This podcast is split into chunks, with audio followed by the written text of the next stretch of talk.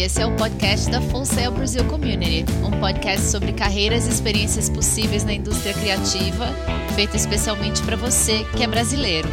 Seja bem-vindo. Hoje a gente vai falar sobre carreiras em sports business, como ingressar nesse mercado, as áreas possíveis de atuação e o que o mercado está trazendo em termos de inovação para você dar um primeiro passo para fazer parte dessa economia. Vou começar contando para vocês o resultado da pesquisa da Sports Value sobre tendências no mercado de esporte no Brasil.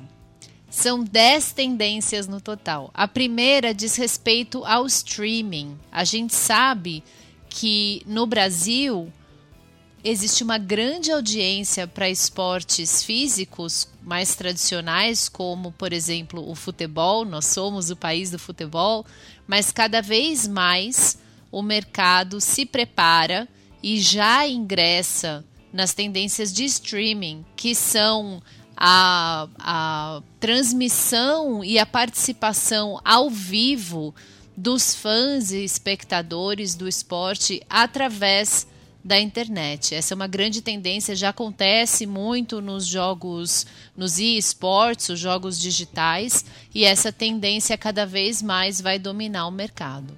A segunda grande tendência é a tendência do patrocínio de ações relativas a esportes, muito conhecidas como marketing esportivo ou marketing de experiência. Em 2018, segundo essa pesquisa da Sports Value, 66 bilhões de dólares foram investidos mundialmente no mercado de patrocínios. Desses 66 bilhões, 50 bilhões foram patrocínios para ações de esporte. Então, não só para marcas que trabalham com o esporte, mas para marcas tradicionais que usam o esporte como uma ferramenta de marketing. Olha só que legal. No Brasil, infelizmente, esses patrocinadores ainda é, jogam um pouco na retranca, né? Ainda são mais conservadores com os seus investimentos. Mas essa é também uma tendência, como a gente vai ver é, nos próximos tópicos que a gente vai conversar aqui. E é inegável que no mundo todo o que se faz de streaming só tende a crescer e isso não vai ser diferente para o mercado esportivo. Uma próxima tendência que essa pesquisa trouxe é de uma transformação na experiência do usuário. Quando a gente pensa em assistir uma partida, assistir um jogo, a gente, principalmente aqui no Brasil, a gente já pensa no caos que é pegar o carro, dirigir até um estádio, pagar um flanelinha, é, pagar uma fortuna, né, para uma pessoa olhar o seu carro na rua. Depois o tumulto na entrada dos estádios, o tumulto na saída dos estádios, e isso tudo é o que compõe a experiência do torcedor. E o que a gente vê é que cada vez mais as pessoas procuram conteúdos com os quais elas possam se relacionar de uma forma mais profunda e experiências das quais elas possam se lembrar pelo resto da vida. Ir a uma atividade esportiva, ela precisa esse a ação de ir assistir um jogo, participar de um esporte como espectador, ela precisa se transformar nessa experiência mais completa. Essa é com certeza uma das tendências. A gente sabe Aqui no Brasil, recentemente, houve um investimento em mais de 9 bilhões de reais em estádios, mas esse investimento ele foi utilizado na construção do estádio e não especificamente na construção da experiência do usuário. A Full Sail University, só para dar um exemplo para vocês, é muito parceira do, do, do Orlando City Soccer que é um time de futebol que fica baseado lá em Orlando, onde a Marta joga atualmente na seleção feminina, o Kaká jogou alguns anos na seleção masculina. É, e eu convido vocês para que vocês pesquisem sobre como funciona o Orlando City Soccer. É toda uma engrenagem que combina não só os times masculinos e femininos de futebol, mas essa experiência no estádio. O estádio é inteirinho digitalizado, o torcedor faz absolutamente tudo o que ele precisa fazer, desde comprar, vender e revender os ingressos, é, até comprar alimentos e bebidas e ter esses produtos entregues na poltrona que ele está ocupando ali no estádio. Ele faz tudo isso por um aplicativo do City Soccer. E toda a experiência, no geral, nos Estados Unidos, ela é muito maior do que simplesmente o esporte. Existem os mascotes, existem é, os shows que acontecem na entrada e nos intervalos entre os dois tempos do jogo, a loja com os produtos dos times. As pessoas vão não só para ver o seu time ganhar, como parece que a única coisa que, o, que a gente faz no Brasil é isso, né? A gente torce, óbvio, a gente quer que o nosso time ganhe, a gente vai para ver o time ganhar. É, e se o time não ganha, a gente fica muito bravo, né? Em alguns momentos tem até a questão da violência e tal. Porque falta essa experiência de você se divertir além até da comemoração da vitória ou não do seu time. E um exemplo muito bacana de como essa experiência pode ser mais integrada com outras áreas, como a área do show musical, é, e, e dessa experiência toda da entrada e da saída da partida, é uma experiência que eu convido que vocês pesquisem o Orlando City Soccer para ver como isso é feito nessa instituição. Próxima tendência que a gente vai falar aqui é a tendência dos esports, dos jogos digitais, né? Do, dos, dos games digitais, que já são oficialmente, internacionalmente conhecidos e reconhecidos como uma modalidade de esporte e que são atualmente um dos mercados que mais cresce no mundo. Há, há poucos anos atrás, o investimento cresceu de 1 bilhão por ano para 2 bilhões por ano e em 2015, se a gente levar em conta que em 2015 os investimentos estavam em torno de 325 milhões, em dois, três anos esses 325 milhões já viraram um bilhão. É, uma, é um investimento muito alto dentro de um mercado que só cresce e que é eu, o que eu acredito que seja o maior expoente esportivo hoje em dia, porque tem não só a possibilidade da venda dos jogos em si, que você pode comprar e jogar em casa, como também de todos os produtos, dos torneios, as, as equipes dos atletas é, de jogos eletrônicos, os patrocínios dessas equipes, agora toda a questão do streaming e é, a, as plataformas como o, Twitch, por exemplo, em que as pessoas estão sendo patrocinadas para jogar, né? O mercado do, de esportes é um mercado que está dentro do mercado de esportes, ele se integra muito com o mercado digital, porque os jogos são eletrônicos, e ele tem desdobramentos que extrapolam e muito a área especificamente só do esporte. Eu acho que ele é um ótimo é, exemplo também para a gente aprender e pensar como é que a gente pode ampliar isso que acontece com os jogos eletrônicos para outros esportes mais tradicionais? Como é que a gente cria essa onda de impacto em vários outros setores que acontece nos jogos digitais e leva isso para os jogos mais tradicionais, que a gente só tem a ganhar se a gente aprender a fazer isso. É, uma nova tendência também que tem sido vista para a área dos esportes é a integração com a internet das coisas que é a habilidade que a gente tem hoje de ter os nossos equipamentos conversando com a gente.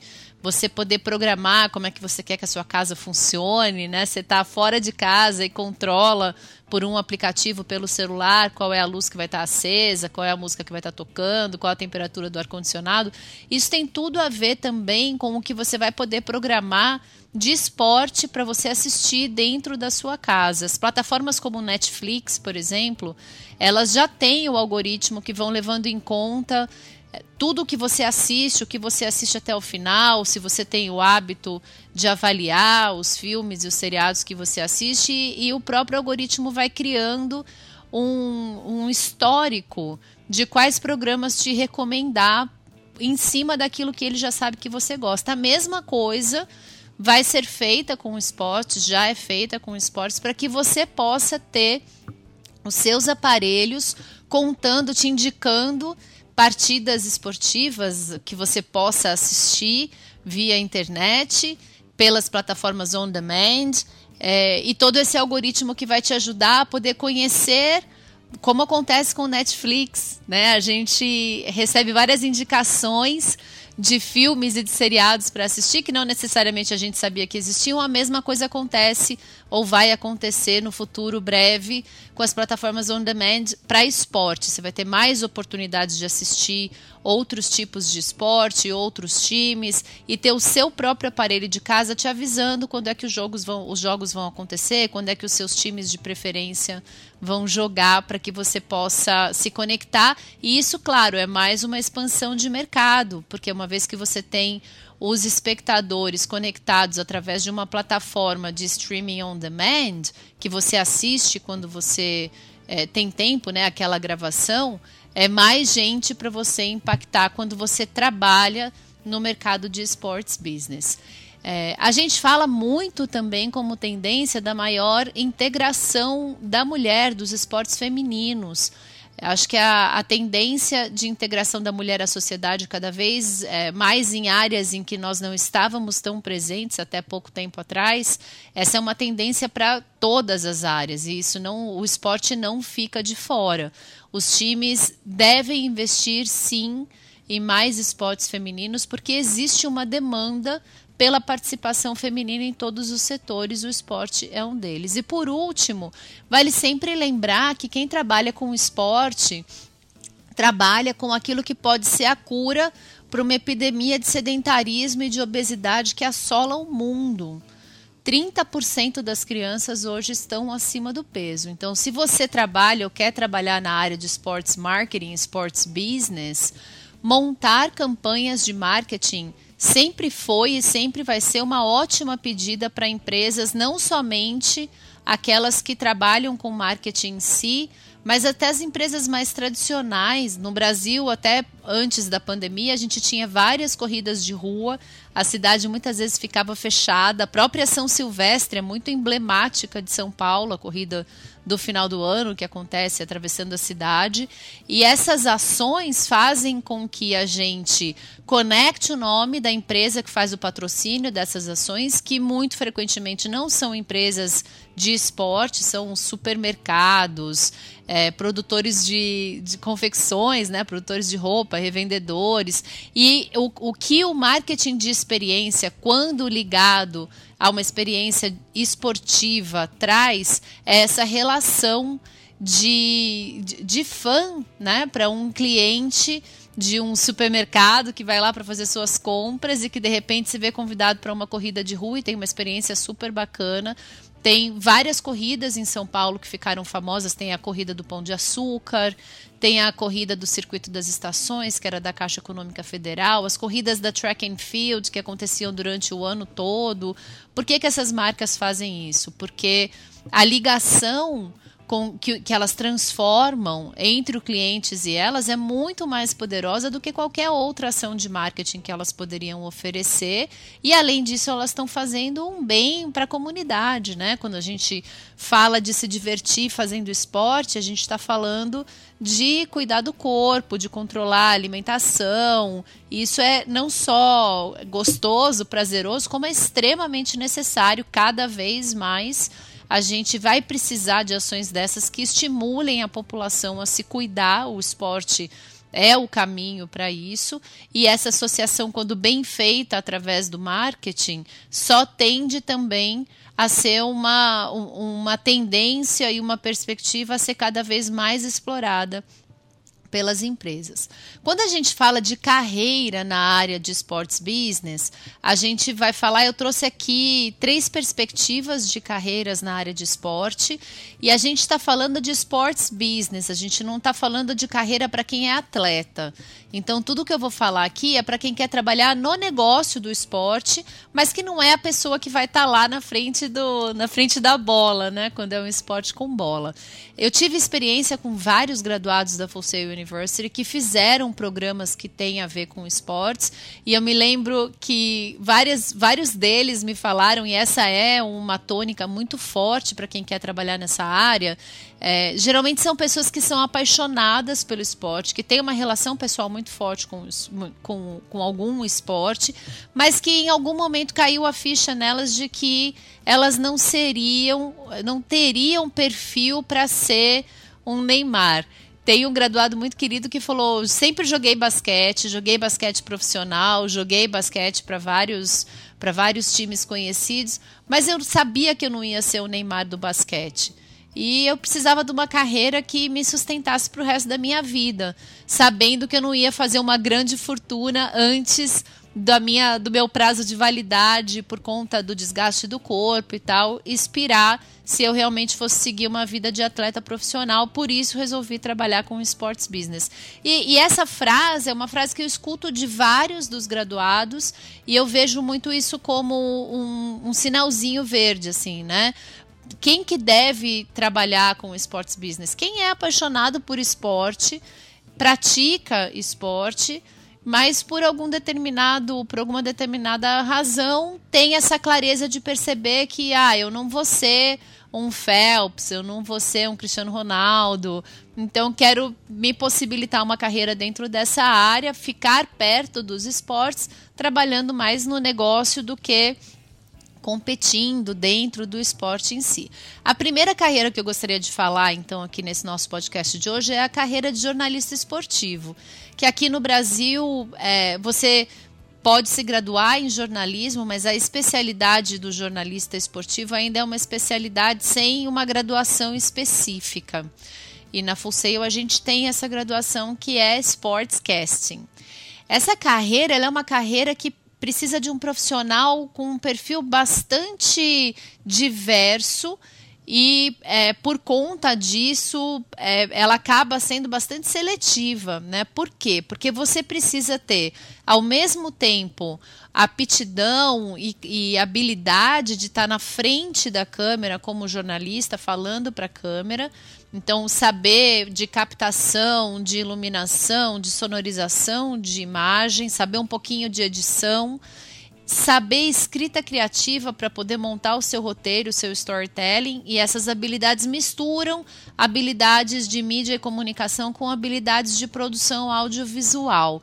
É quase é uma mistura de um jornalista com um produtor de vídeo, mas essa pessoa, além disso, também precisa saber sobre espor, o esporte, né? Pode ser um ou podem ser mais.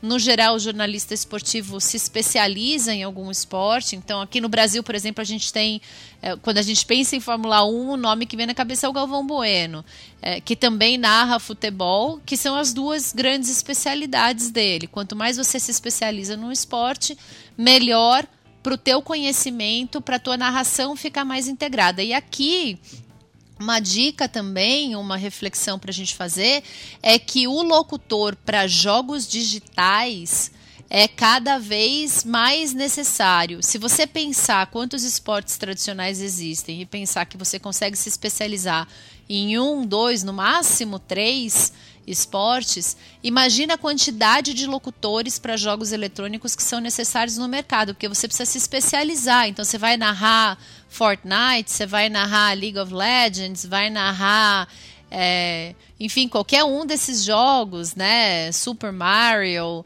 então, são infinitos, né? E aí, para cada um deles, a locução faz muita diferença e o locutor precisa entender as regras tem uma, existe uma estratégia, os times treinam, os times é, estudam os perfis de cada jogador, e isso muda muito de acordo com o jogo. Então, esse é um super mercado para quem gosta de, de falar, né? Para quem tem habilidade de comunicação, gosta de estar na frente da câmera com o microfone na mão e gosta de jogos eletrônicos. É um super é, mercado a gente precisa lembrar do esporte tradicional, mas também do esporte eletrônico. Quando a gente fala de carreiras para esses jornalistas esportivos, a gente fala muito dos. Tem muita TV, cada vez vai ter mais canais on demand para esportes específicos. Eu tive a oportunidade de visitar o Golf Channel, que fica lá em Orlando e também é uma parceira, uma empresa parceira da Full Sail University, e é todo um universo que gira através do golfe, do esporte. São muitos jornalistas esportivos, eles têm vários, é, vários programas que falam sobre vários torneios específicos, eles cobrem os torneios, os jogos de golfe, eles são longos, são horas e horas, então só para dar um exemplo para vocês, porque aqui a gente ainda fica muito com a cabeça do futebol, né? A gente tem muito forte o futebol, um pouco de vôlei, tinha as corridas de rua, agora nem isso a gente tem mais. A gente se liga muito na Copa do Mundo, se liga um pouco menos, mas se liga também nas Olimpíadas, mas tem vários outros esportes que estão por aí, não só no Brasil como no mundo, e que geram muitos empregos para quem quer se especializar em ser jornalista desses esportes específicos. A segunda área que eu quero comentar aqui é o que a gente chama na Fuseio de Sports Marketing e Media, que é o profissional que vai fazer o, as campanhas de marketing e de mídia, né, de comunicação relacionadas com o esporte. Então, o que, que essa pessoa precisa é, fazer? Ela precisa ser, novamente, né, apaixonada por esporte, mas está pronta para trabalhar dentro de uma corporação, porque ela vai fazer as campanhas de marketing dessa corporação onde ela trabalha e dentro das campanhas de marketing ela vai integrar esportes. Então essas corridas todas que eu citei aqui, corrida do Pão de Açúcar, corrida da Caixa e tal, elas foram montadas por um gerente de marketing que integrou componentes de esporte. E daí, o que, que essa pessoa precisa saber? Que habilidades ela precisa ter? entender modelos de negócios, porque as campanhas que ela vai trazer, sugerir, desenvolver, precisam ter a ver com a empresa para qual ela está prestando serviço, e o esporte escolhido precisa ser apropriado para aquela empresa, para aquela história que a empresa quer contar. Saber de tecnologias mobiles é super importante, porque hoje tudo está no celular, integrar social media, saber fazer um plano de comunicação disso tudo e capitalizar o retorno desse investimento que a empresa vai fazer numa campanha de marketing esportivo também é importante. É, e aí a função dessa pessoa basicamente é criar, distribuir é, e movimentar conteúdo de marketing relacionando a empresa para a qual ela está prestando o serviço com a, a oportunidade, a experiência de marketing esportivo que ela está é, sugerindo, promovendo, desenvolvendo. Essa pessoa faz as propostas estratégicas para ligar esses valores de marketing, mídia e esporte. Existe muito espaço no mercado, nas empresas tradicionais. Geralmente, essa pessoa vai trabalhar dentro do departamento de marketing, mas com essa expertise de cuidar do setor de marketing esportivo. Ela pode, obviamente, estar trabalhando para uma empresa de esporte mesmo, focada no esporte, mas existem muitas vagas em empresas tradicionais que usam o esporte como forma de engajamento para os seus clientes externos e até mesmo para os seus clientes internos. E daí a terceira e última carreira que eu gostaria de trazer para a gente conversar aqui é Sports Management, que é um nível, é um passo extra em relação ao, ao a carreira de Sports Marketing and Media, porque quando a gente fala de Sports Management, a gente está falando de profissionais que vão trabalhar com os top executives das empresas. Então, vão ser, por exemplo, os agentes dos atletas, você pode se especializar em ser um agente para promover, fechar contratos de patrocínio, é, de campanhas de marketing, representando um atleta ou um clube específico. E daí imagina o valor dessas negociações e a importância desse profissional saber ter noções de planejamento financeiro, de negociação de contrato e saber articular uma boa um bom contrato de sponsorship, de patrocínio. Então, se você cuidar da carreira é, de um atleta, você precisa conhecer sobre o atleta, conhecer muito sobre marketing, imagem, imagem pessoal, é, que marcas tem a ver com aquele atleta que você está representando, ou com aquele clube que você está representando.